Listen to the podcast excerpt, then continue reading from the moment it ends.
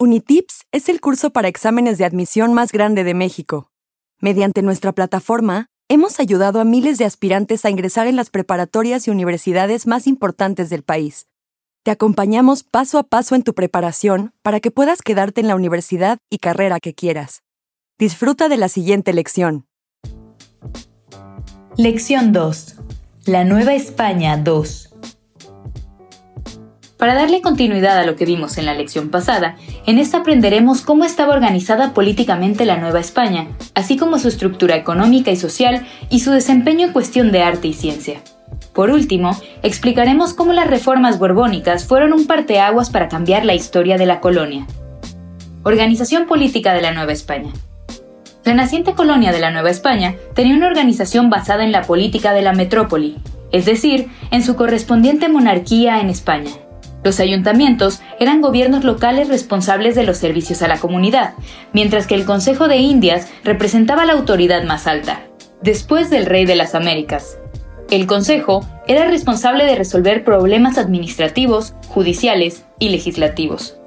El primer gobernante de la Nueva España fue Hernán Cortés, quien buscó premiar a los capitanes que lo acompañaron en la conquista por medio de la asignación de encomiendas, las cuales consistían en grupos de indígenas que trabajaban para un encomendero.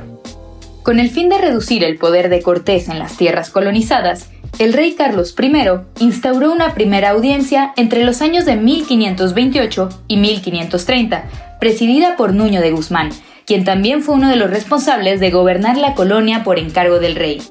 En una segunda audiencia, entre los años 1530 y 1534, se sustituyó el sistema de encomiendas de Cortés.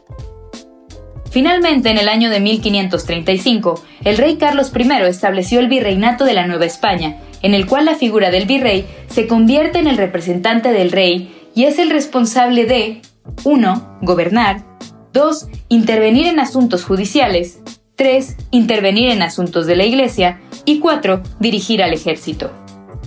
Estructura económica y social. Economía. Es esencial conocer las cinco principales actividades económicas durante la colonia, las cuales fueron agricultura, ganadería, minería, textil y comercio. También existían tres principales formas de propiedad de la tierra. 1. Las tierras que pertenecían a los ayuntamientos, quienes cobraban rentas por su uso. 2 los ejidos, que eran terrenos comunes para pueblos españoles o indígenas utilizados para el ganado. 3. La tierra comunal, que pertenecía a los pueblos indígenas y únicamente cambiaba de propietario al ser heredada.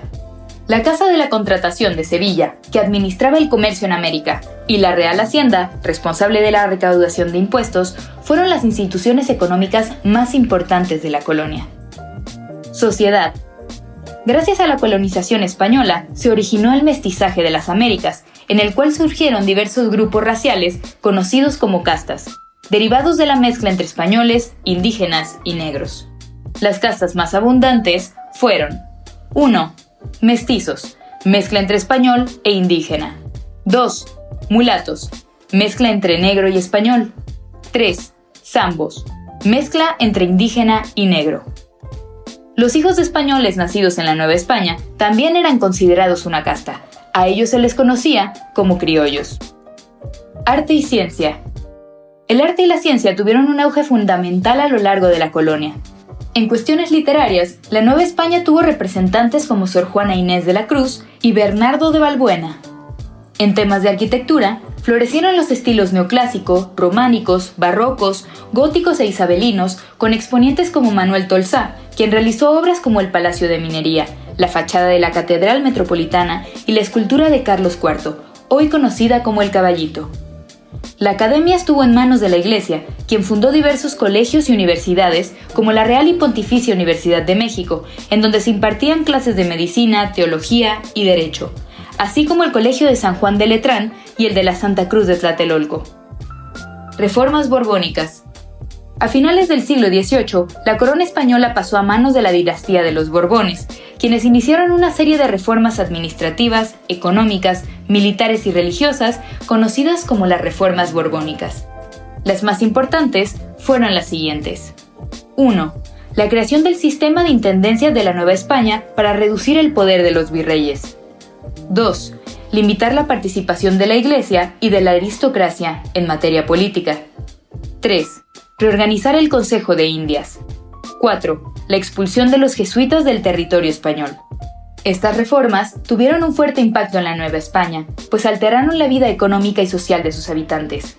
Además, fue uno de los factores principales para dar inicio a la lucha por la independencia de México. Contesta correctamente las siguientes preguntas. 1. ¿Quién fue el primer gobernante de la Nueva España? 2.